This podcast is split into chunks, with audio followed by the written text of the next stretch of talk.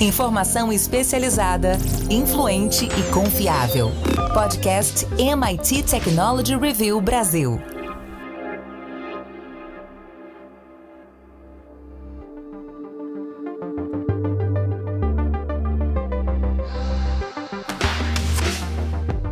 Olá, eu sou André Bicelli e esse é mais um podcast da MIT Technology Review Brasil. Hoje eu, Rafael Coimbra e Carlos Aros vamos falar sobre o projeto Ícaros, um, um marco na pesquisa ambiental que utiliza uma tecnologia para entender melhor os animais, seus habitats e como isso interfere na nossa sociedade em última instância. Vamos encontrar essas relações por aqui. Antes da gente começar, eu quero dizer que esse podcast é um oferecimento do SAIS, líder em Analytics, e fazer aquele convite semanal aquele convite para você entrar para nossa comunidade lá em www.mittechreview.com.br barra assine. Rafael Coimbra, o projeto Ícaros traz um, um olhar mais profundo sobre como os animais interagem com o meio ambiente e tenta encontrar relações com o que isso representa para nós.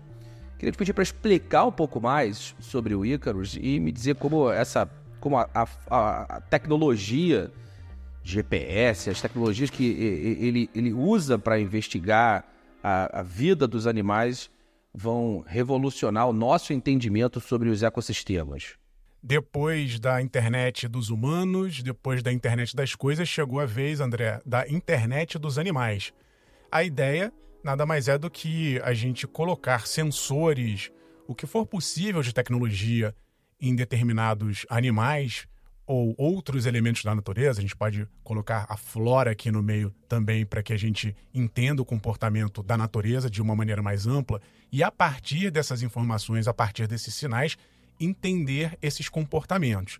A gente que fica muito é, no mundo digital, hoje em dia mediado por telas, a gente se esquece às vezes que a gente está integrado a esse grande ecossistema. A natureza está aqui em volta da gente, está interferindo diretamente nas nossas vidas e é importante que a gente entenda esses fluxos, o que está acontecendo, ainda que seja lá no oceano profundo, que a gente não tem contato direto, porque o que está acontecendo nesse oceano profundo eventualmente vai ter impacto aqui nas nossas casas. Exemplo, se tiver aquecimento uh, de um determinado oceano, uh, efeito El Ninho, etc. e tal, você tem aumento da temperatura, que por sua vez pode estar prejudicando aqui a epidemia de dengue em alguns locais do, do, Brasil. E aí sim, quando o mosquito pica a gente, é que a gente tem aquela relação direta. Mas às vezes o efeito está começando em outro lugar que a gente não está vendo. E entender, portanto, esses, esses ecossistemas, esses, esses movimentos, eles são fundamentais para que a gente compreenda como a natureza funciona e para que, obviamente, a gente consiga prever o máximo possível desses comportamentos. Eu estou falando comportamento, André, porque no caso dos outros animais, né, o ser humano é mais complexo. A gente fica ali em muitas dúvidas, somos mais subjetivos, mas no caso de fluxos migratórios, de determinados comportamentos, os animais eles são mais previsíveis, eles têm comportamentos mais característicos. E com isso a gente consegue, portanto, ter um pouco mais de previsibilidade e entender por que está acontecendo uma coisa ou outra. Então, no momento que você coloca um sensor num desses ou em alguns desses animais, você consegue compreender como eles estão se movimentando e por que eles estão adotando determinadas ações. O que melhorou muito, André, e que tem ajudado esse projeto que cujo objetivo é esse mesmo, né? O projeto Icarus é de monitorar. Eles têm ali uma meta de 100 mil animais é, para que se consiga ter uma visão mais completa do, do que está acontecendo na, na, na, natureza, é colocar o máximo possível de tecnologia embarcada nesses animais. Então você pode colocar uma espécie de um reloginho inteligente, uma fita inteligente, como a gente usa, nós humanos, mas obviamente adaptado para animais. Então você pode colocar ali algo que tem um GPS, então vai indicar a localização, ah, pode medir a temperatura corporal, desse animal, o batimento cardíaco dele, outros sensores também, de, dependendo da região de umidade, de calor. Essas informações coletadas e monitoradas muitas vezes em tempo real é que vão permitir essas análises. E esses equipamentos, eles melhoraram muito ao longo dos últimos anos porque ficaram menores, mais leves, mais baratos. Tem uma fitinha, por exemplo, que eles estão tentando desenvolver, que eles querem que chegue a 3 gramas Então você consegue colocar uma fita dessa que pesa praticamente nada num animal de pequeno porte, sem que impeça que ele se movimente. Esses sinais também, hoje a gente tem uma rede de satélites bem mais robusta, bem mais eficiente do que anos atrás. Inicialmente, esse projeto, para dar um exemplo, para quem está nos ouvindo, ele começou mandando sinais para a Estação Espacial Internacional. Depois, essas, esses dados eram retransmitidos aqui para antenas terrestres. Mas hoje eles já estão usando lá um, uns CubeSats, uns, uns microsatélites que são mais uh, baratos, são mais ágeis e, e, e, essa combinação de sensores precisos e menores e leves e autônomos em termos de bateria com essa rede de satélites mais barata e eficiente, isso tudo vai fazendo com que a gente tenha a possibilidade de formar essa internet das, da, da, dos animais. Claro que não é simples, claro que não é fácil. Quando eu estou falando uh, de, de desafios, só para dar um exemplo, é claro que você colocar uma anilha num pombo exige um esforço que não é o mesmo esforço de você colocar uma, uma anilha num, num, numa baleia jubarte. Ou, ou, algum sensor nela. Você vai ter que usar um helicóptero, um barco, vai ter que gastar muito mais para conseguir mapear um animal de grande porte, um leão, por exemplo.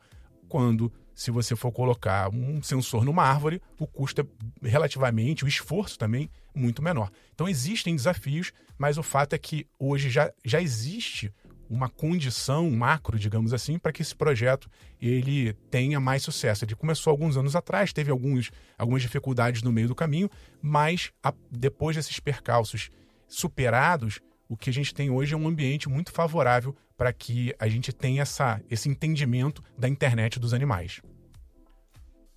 Claros, e como não pode deixar de ser a internet dos animais, lida com dados e assim como acontece com os humanos, o rastreamento desses animais desperta questões sobre ética na pesquisa científica. Como você enxerga ali? Quais são os principais desafios éticos associados a esse rastreamento de animais selvagens? Antes dessa questão do, do rastreamento e a questão ética, André, eu acho que é preciso levar levantar um ponto aqui que diz respeito a o quanto a questão geopolítica pode, de alguma maneira, trazer é, entraves ou, pelo menos, acender é, um sinal de alerta para essa operação toda. Boa parte uh, dessas informações, né, do, ou da movimentação desses animais e, e, e etc., ocorre é, em regiões mais distantes é, mais afastadas dos grandes centros. A gente está falando de florestas, a gente está falando do fundo do mar. No limite, a gente está falando de, de, de animais uh, que uh, voam e promovem deslocamentos de regiões em função uh, de uma série de fatores e etc. e, portanto, é, o envio desses dados não passa única e exclusivamente por uma única torre, por um único receptor, por um único sensor. Essas informações, e boa parte delas já hoje se viabiliza a partir de consórcios. Né? No caso uh, do, do, do, projeto que o Rafa cita, uh, alguns, uh, algumas da, dos caminhos para essa recepção de sinal envolvem, por exemplo, é a Estação Espacial Internacional. O recebimento de informações desses sensores são enviadas para a estação espacial, ela consegue fazer a captura dessas informações com base uh, nessa movimentação é praticamente um Waze do mundo animal. Né? Você consegue rastrear o movimento deles em quase que em tempo real. E esse envio depois é remetido para a Terra, uh, para a base ou os laboratórios que vão fazer uh, o monitoramento. Mas as antenas, os equipamentos, os sensores todos que foram enviados fazem parte de um consórcio. Mais de um país uh, investe dinheiro, não é pouco dinheiro, a gente está falando de alguns muitos milhões de dólares, para que esses equipamentos estejam lá. Hoje, a Estação Espacial Internacional, por exemplo, faz parte uh, de uma cisão. Ela é parte de um movimento em que uh, a gente tem o, o, os Estados Unidos e aliados de um, de um lado, a Rússia e aliados de outro, e a gente já sabe que a Rússia deixará ou não deverá uh, continuar de alguma maneira com investimentos por lá. A China caminha do outro lado com a própria, com iniciativas próprias e etc. Então, a gente não sabe muito bem, sob o ponto de vista é, dos acordos, o quanto a questão política, que a gente vê ganhar cada vez mais força hoje, poderá impactar nesse compartilhamento de dados. O que hoje é dividido, o que hoje é compartilhado, laboratórios do mundo todo podem acessar, pode de alguma maneira se tornar clusterizado. A Rússia tem acesso às informações dela, a China tem acesso às informações dela, os Estados Unidos e por aí vai. E isso pode impactar nessas pesquisas, uma vez que o custo para essa operação, se de alguma maneira é, o custo para desenvolver os, os, os gadgets, né, os, os wearables dos animais, ele é reduzido com o passar do tempo, a operação global, ou seja, a gente está pensando na, na Terra de uma maneira como um todo, ela tende a ser cara ainda. E não adianta que um laboratório veja só o seu pedaço. Por exemplo, para estudar a Amazônia, é impossível que só o, que o Brasil olhe única e exclusivamente o seu território. Porque a Amazônia ela ultrapassa as fronteiras do território brasileiro, e, portanto, a troca com os países vizinhos se torna crucial para que isso aconteça. E aí entra um segundo ponto nessa história. Não basta trocar os dados, basta ter a certeza, do ponto de vista da segurança nacional, do ponto de vista uh, estratégico, que as informações que estão sendo acessadas por meio dessas câmeras que estão colocadas nos animais, né, a gente viu, por exemplo, com tubarões, câmeras 360 é, instaladas, né, acopladas ali de alguma maneira na, na cartilagem dos animais, permite que eles é, mostrem o que acontece na vida submarina. Na floresta, a mesma coisa, a gente tem vídeos sobrando é, das câmeras que são instaladas ao longo das florestas, ou mesmo até penduradas nos animais e etc. É, essas imagens estão mostrando o quê? Que quem tem acesso a essas informações? O, as imagens via satélite, que ganham cada vez mais definição e conseguem chegar em profundidade, estão sendo compartilhadas com quem? A bases militares, por exemplo, uh, na Amazônia a bases militares de outras regiões é, em outros países que precisam ser observadas e que têm que ter o cuidado. As informações que estão sendo capturadas, elas têm um nível de sensibilidade que faz com que, assim como acontece com a internet das coisas e com a internet dos humanos, gostei da, da definição, Rafa, é também exige um nível de preocupação com a segurança. Uh, por enquanto a gente está no campo do laboratório em que ali as elocubrações e o olhar, tudo isso é permitido. Mas à medida que a gente entende que essa massa crítica gera uh, um esforço importante e um resultado importante a partir desse esforço com informações sensíveis, isso vai ganhar um outro contorno. A questão política vem primeiro porque ela pode interferir no avanço desses, uh, de, dessas pesquisas, mas em seguida vem as questões estratégicas, as questões de segurança. A gente está transacionando dados, acessando informações, olhando isso num compartilhamento, que pode gerar algum tipo de questão. Sobre o, o lado dos animais, há uma série de ressalvas uh, que colocam os animais como uma espécie uh, de, de ponto a ser é, preservado do ponto de vista do quão invasivo isso pode ser e do quão nocivo isso pode ser para a vida ali como um todo. De alguma maneira, os cientistas têm trabalhado e, e, mesmo longe uh, do, do, dessa, desse aprofundamento com dados, olhando só com câmeras que fazem monitoramento, sensores que são instalados no ambiente, etc., os cientistas têm tomado um cuidado gigantesco para não alterar o comportamento, a rotina e a vida desses animais no habitat natural. Porque se sabe que há um impacto uh, profundo que é promovido por essas alterações causadas pelo ser humano.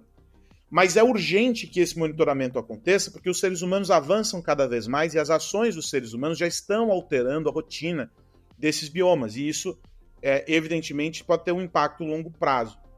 É, se a gente for pegar um, um, uma coisa quase que idiota, se a gente for pensar, é, e que a gente está falando sobre a vida, né? É, há, ali um, uma vida, ainda que ela não tenha o contorno tão bonitinho quanto um, um, uma onça fofinha ali, etc., ou a simpatia uh, de um elefante, por exemplo, mas os fungos têm tido as suas vidas alteradas de, a tal ponto, em função das ações dos humanos, que uh, já se discute em alguns países, a França, por exemplo, que uh, não vai haver mais a possibilidade de produzir uma variedade de queijo que me escapa agora qual é, se não me engano, camembert, porque é, o ser humano já alterou tanto, já colocou, mexeu tanto para poder alcançar o objetivo dele, que era uh, a produção daquele queijo, que não vai conseguir fazer o queijo porque simplesmente aquele fungo, da maneira como ele existia há sei lá quantos centenas de anos, não existe mais. Então, esse é um exemplo.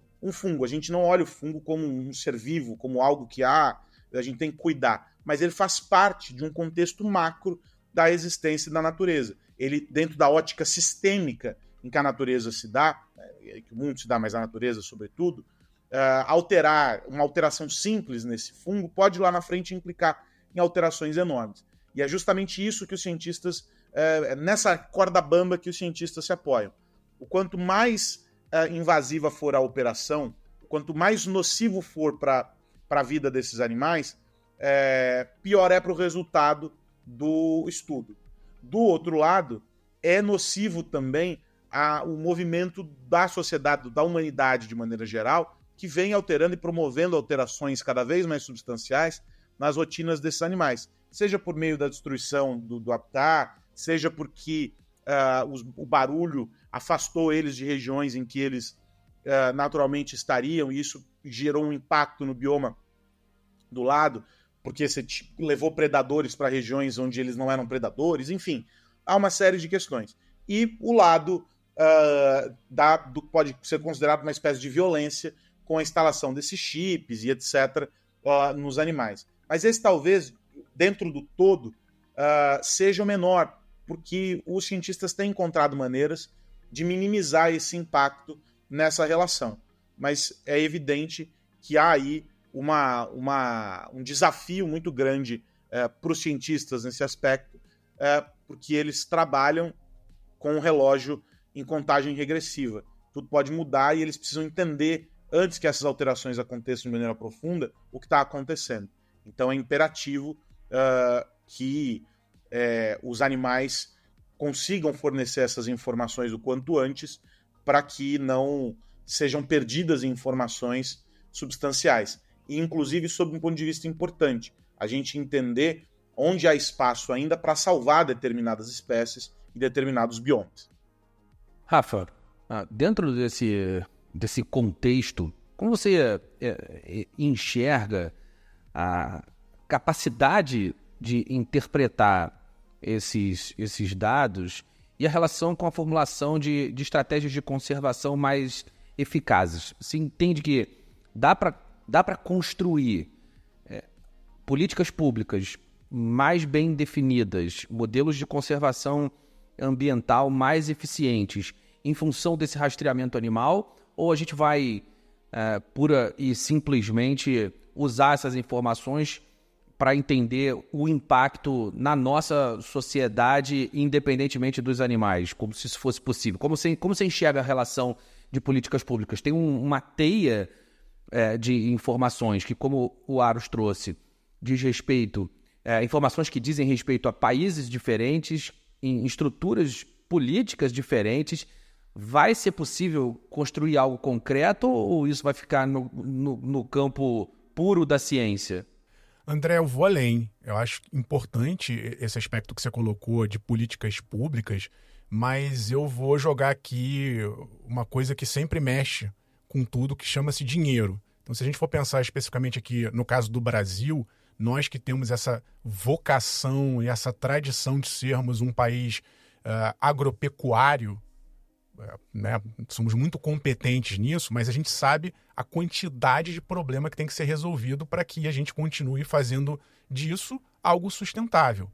Então, se eu penso estrategicamente enquanto um negócio, vamos chamar assim, eu posso atrair mais investimentos para fazer com que esse entendimento todo, ele além de preservar o meio ambiente, vai ser bom para a natureza e para os seres humanos, mas também do ponto de vista econômico. Eu posso tornar agriculturas mais eficientes, eu posso uh, uh, identificar comportamentos e padrões que me deem animais para, sei lá, para produzir leite de forma mais eficiente. E, obviamente, eu estou ali reduzindo pegada de carbono, reduzindo uma série de consequências para a natureza. Então acho que a gente tem que colocar isso no jogo para não parecer algo só ah, bonito, sabe? Pra, pra... Tem, obviamente, esse aspecto, mas eu acho que para fomentar essa internet dos animais, a gente precisaria colocar o dinheiro no, em, em, jogo. E aí, André, respondendo mais diretamente agora a sua pergunta, o que acontece é que a gente ainda está numa fase de entendimento. A gente precisa, nesse momento, é um fazer esse tipo de implementação que ainda não está concluído. A gente tem, não tem tantas espécies ainda mapeadas no mundo. Dois, tem que permitir uma quebra de silos. O Aros falou da, dos silos é, geopolíticos, né? Como é que eu cruzo informações de diferentes países? Mas a gente vai precisar também fazer uma quebra de silos entre as áreas científicas. Então não posso ter um projeto estudando uh, o urso polar que não se comunique com um projeto, sei lá, das aves lá de Galápagos. Porque, eventualmente, e existem exemplos inúmeros na ciência que mostram que, às vezes, essas espécies estão conectadas por algum motivo. E a gente precisa, portanto, fazer o cruzamento de informações quebrando esses silos biológicos de estudos da natureza. E por fim, André, eu acho que nesse momento seria muito importante, a gente falou aqui do, do aspecto mais de hardware, né? dos sensores, de câmeras, e, é, isso tudo melhorou muito. Mas para que esse entendimento inicial aconteça, é fundamental que os cientistas desenvolvam inteligências artificiais, programas que façam com que esses dados tenham algum sentido muitas vezes, até porque isso está começando e são coisas bem distantes do, do dia a dia, as máquinas talvez consigam detectar de uma maneira mais, não só mais precisa, mas elas talvez consigam fazer relações causais que nós humanos aqui não conseguimos fazer tão simplesmente. Então é importante que haja também um desenvolvimento nesse campo para que essa quantidade de informação coletada ela seja processada de maneira mais veloz, mais precisa, mas também que haja um entendimento do que está acontecendo. Eventualmente a gente vai descobrir padrões por meio da inteligência artificial que vão uh, fazer ali uma, uma mexida de chave. Opa, peraí, se tiver acontecendo isso aqui numa região, talvez naquela outra esteja acontecendo tal. Para quem lembra aí, do, gosta do termo lá do efeito borboleta, né? É, é, é mais ou menos nesse sentido. É, esse entendimento global ele vai sendo construído aos poucos. A gente está no início, a gente precisa de muito investimento nessa fase, mas em algum momento, quando essas peças globais começarem a se conectar, aí sim a gente vai ter um grande entendimento de como funciona a, a natureza de uma maneira geral, os ecossistemas, e a partir dali aí sim fazer previsões e adotar essas estratégias que você está falando, tanto do ponto de vista governamental, científico, mas também, como eu coloquei aqui um pouco, o ponto de vista econômico.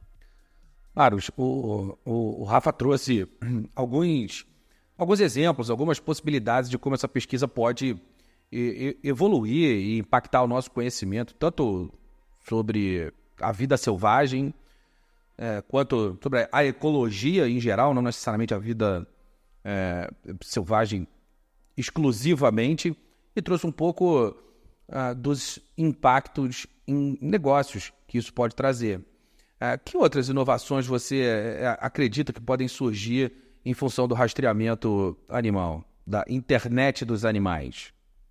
Bom, a gente tem algumas descobertas importantes do ponto de vista é, de comportamento desses animais, a questão da sobrevivência deles em algumas situações limite, ou seja, o que, que a gente pode aprender com um determinado animal em uma determinada que vive uma determinada temperatura, ou como funciona o organismo desse animal em águas profundas, né?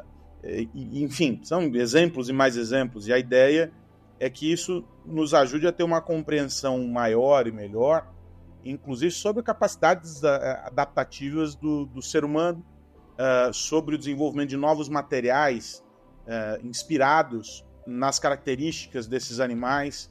Então, um exemplo bobo, mas que é, cabe é, para ilustrar é o quanto nós poderíamos aprender com uma determinada espécie de peixe é, que poderia nos ajudar a desenvolver trajes para mergulhadores, para uh, nadadores, enfim, para performance coisas do gênero. No caso das florestas, é algo que já vem sendo é, investigado, é as plantas e a capacidade que elas têm de entregar para nós, com fontes naturais, evitando materiais sintéticos, é, respostas importantes para tratamento de doenças ou eventualmente até uh, para gastronomia.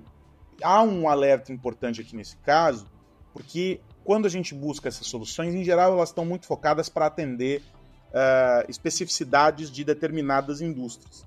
E é preciso ter um olhar maior sobre isso, com o entendimento de que são uh, patrimônios de toda a humanidade e que a exploração individual desses, uh, desses objetos pode levar à destruição, ou seja, quanto mais a gente descobre, mais deveria, pelo menos, aumentar a nossa capacidade de preservar ou de entender a necessidade da preservação e etc. Mas acho que é por esse caminho, da gente entender é, quanto a gente é capaz de colecionar informações para aprimorar o que já está aqui no nosso entorno. Do ponto de vista, sobretudo, da indústria de materiais, né? movimento dos animais em, em determinadas condições. Isso tudo pode é, ser fundamental. Até para ajudar, André, a desmistificar uma série de questões. E o meio ambiente, de maneira geral, se tornou, para além daquilo que a ciência é capaz de entregar como dado e fato, se tornou parte da construção de narrativas que atendem a diferentes finalidades que não necessariamente compõem o interesse final, que é o da sua preservação. Né? Então tem muito, muita coisa que se conta e que se coloca como argumento, tendo o meio ambiente como, como ponto de partida para o argumento, não necessariamente está baseada num conhecimento profundo sobre o meio ambiente. Então eu acho que pode ajudar, à medida que projetos como esses ganham escala, pode ajudar a desmistificar, a, a romper com algumas narrativas, com algumas falácias que são criadas e aumentar a capacidade de compreensão das pessoas sobre o todo. A gente é, fala muito sobre eh, ESG, a gente fala muito sobre, sobre a sustentabilidade com, com o viés do, do meio ambiente. Uh, o setor de energia tem feito um trabalho importante com a busca de soluções para minimizar e etc. Mas não basta que uma única indústria, né, um único segmento atue. É importante o olhar sobre o todo. Mas isso só vai acontecer se a gente tiver essas informações. Acho que essas pesquisas tendem a entregar uma finalidade importante de conscientização, de educação. Mas é preciso primeiro ter as informações e depois saber como divulgá-las. E aí eu insisto, é preciso que a gente tire esse véu de narrativas que, que se coloca na nossa frente para conseguir avançar com isso de uma maneira em que apenas a ciência cumpra o papel dela. O que mais você precisa saber? É isso. Agora a gente vira a chave e aí, Rafa Coimbra, no que você vai ficar de olho essa semana? Tô de olho, André, no futuro dos robotáxis, dos carros autônomos. A gente é, teve uma época que falou muito sobre carro autônomo, depois deu uma esfriada. tô achando que agora o, o, carro voador vai chegar antes do carro autônomo terrestre, porque uh, lá na Califórnia, principalmente, onde estava acontecendo ali basicamente os testes aqui no mundo ocidental, alguns carros tiveram problemas, teve um acidente envolvendo lá um carro da Cruise, que é uma divisão da GM, e aí atropelou o carro, atropelou uma pessoa. A, a empresa uh, deu uma segurada na onda, agora avisou que essa semana que vai voltar a fazer testes, só que de uma maneira uh, bem mais não ousada, vamos dizer assim. Vai voltar a colocar um motorista dentro do carro robô, vai pensar em algumas localidades com mais controle. A, a Cruz já tinha tido perdas de pessoas que decidiram sair da, da empresa, então passou ali por um momento de crise e agora está voltando, tirando um pouco o pé do acelerador, literalmente. Ela vai, vai, vai voltar a fazer testes. Do outro lado, você tem também essa semana o anúncio da Waymo. A Waymo é uma divisão da Alphabet, que é a controladora do Google. E a Waymo era a maior concorrente, é ainda a maior concorrente da Cruise lá nos Estados Unidos. E eles, eles sim têm um, um serviço funcionando, tem robotáxi funcionando de maneira 100% autônoma, 24 horas por dia em algumas locali localidades, mas também está sendo alvo de protestos, pegando um pouco aí dos efeitos da Cruise. E a Waymo, que estava querendo expandir o serviço lá na Califórnia, foi agora avisada a empresa que eles não vão poder fazer essa expansão. Né? Os órgãos reguladores estão muito preocupados lá com esses efeitos colaterais, ainda não está 100% seguro, e disseram que a empresa vai continuar podendo operar, mas não vai poder expandir o serviço. Então, a Waymo continua ali na liderança, ganha essa vantagem competitiva porque a Cruise tirou o pé do acelerador, mas também não vai poder uh, se desenvolver como gostaria. Enfim, o que eu estou vendo é que o ritmo do que a gente já estava imaginando para os carros autônomos, infelizmente está tá, tá num ritmo bem mais, mais devagar. E, e, enquanto não tiver muita segurança, né? Eu sou do time que acho que o problema não é o, não é o robô, é o humano. Né? A gente teria que ter vias exclusivas para carros autônomos, aí a coisa funcionaria de maneira mais eficiente. Mas enquanto a gente tiver essa mistura de humano, carro humano, com, com motorista humano e carros autônomos, realmente a, a, acidentes vão acontecer. A gente tem que medir, mas eu percebo que por parte da sociedade, enquanto não tiver 100% seguro, que é praticamente impossível, uh, dificilmente esse setor vai, vai se expandir. Então vamos ficar de olho aí nos carros autônomos, principalmente os robotaxis nos Estados Unidos. Você, Aro, está de olho em quê? Eu fiquei curioso com, com as diretrizes de cibersegurança que foram anunciadas pelo governo dos Estados Unidos e que se relacionam com os portos uh, do país e aí, mais especificamente, com os guindastes. E aí, eu fui tentar entender o que diabos tem a ver o guindaste com a vulnerabilidade de cibersegurança. E aí, lendo a respeito, entendi que a preocupação não é com qualquer guindaste. Preocupação do governo dos Estados Unidos é com os guindastes fabricados na China e que estão presentes em 80% do mercado lá nos portos dos Estados Unidos. Eles não contemplam requisitos mínimos de cibersegurança que vêm sendo redefinidos ao longo dos últimos anos uh, pelos Estados Unidos, já desde a administração Trump, talvez até um pouco antes dela, mas ganhou força e, e, e barulho, né? fez muito barulho isso durante o governo Trump, uh, com base na necessidade de reduzir riscos de espionagem ou quaisquer outros danos causados por hackers. Então, a Guarda Costeira dos Estados Unidos vai inspecionar cada um dos equipamentos para garantir que as obrigações de cibersegurança sejam cumpridas dentro das instalações dos portos, como uma, uma ação de prevenção. E aí, relatórios vão ser enviados para as autoridades competentes. Em paralelo a isso, mais de um trilhão de reais como investimentos vão ser, vão ser aplicados pelo governo para a construção de guindastes dentro dos Estados Unidos, cumprindo com requisitos relacionados à cibersegurança. Qual é o medo aí? Que informações sensíveis que passam pelos portos norte-americanos possam ser acessadas por espiões de quaisquer países, mas notadamente aqui o, o, a gente entende que o, a preocupação é com os chineses. Uh, e, em segundo lugar, que com base em a, nesse acesso, hackers também consigam inviabilizar as operações nesses portos, quebrando cadeias de fornecimento dentro dos Estados Unidos. Ou seja, se não consegue chegar por meio uh, do serviço de portos, eu não tenho como colocar containers para dentro, não tenho como colocar produtos para dentro, eu quebro é, o abastecimento em diferentes cadeias, em diferentes setores nos Estados Unidos.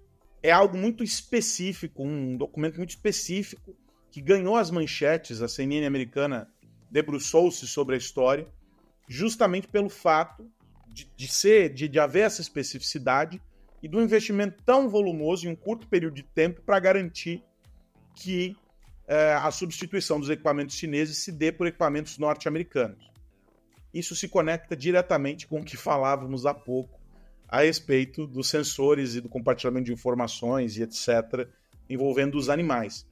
Nós estamos cada vez mais sob o risco dessas ameaças, criando núcleos isolados, em que algumas potências se fecham com medo da potência vizinha. Se nós estivéssemos no período medieval, estaríamos construindo muralhas no entorno dos castelos. Agora, nós estamos trocando os nossos guindastes super conectados com base em IoT por guindastes produzidos dentro de casa. e isso garante, sob a ótica da inteligência norte-americana, um, um, nível maior de proteção. A gente está vendo com os guindastes, isso vai caminhar para o setor energético, para o abastecimento de água, uh, para as telecomunicações já, já tem isso eh, de alguma maneira e vai se tornar ainda mais restritivo. E é uma nova versão da Guerra Fria acontecendo e a gente está acompanhando ela com base em bits e bytes. É isso. Bom, tá na hora, né? Antes de ir, eu quero lembrar que esse podcast é um oferecimento do SAIS. Rafa Coimbra, até a semana que vem. Até semana que vem, André Aros e a todos que nos ouvem. Faço um convite para que você eh, nos acompanhe em todas as redes sociais, porque tem muito conteúdo interessante sobre esses assuntos e outros ligados à tecnologia. Até semana que vem. Carlos Aros, até semana que vem. Um grande abraço para você, André Miceli, Rafa Coimbra, e quero fazer a recomendação. O Rafa falou dos carros é, autônomos, né? Os táxis robô Uh, os táxis robôs têm destaque também no nosso, no nosso site. Um, um artigo que foi publicado uh, pela Technology Review americana, que faz parte da série What's Next, foi traduzido pelo nosso time e já está publicado. Ele conta a história, faz a perspectiva do que será o, o mercado de táxis robôs para este 2024. Também no nosso site há inúmeros outros artigos dessa série What's Next um mais interessante do que o outro, olhando para setores, tecnologias e segmentos específicos, projetando o futuro. Tudo isso está liberado com acesso livre para quem quiser acessar mittechreview.com.br.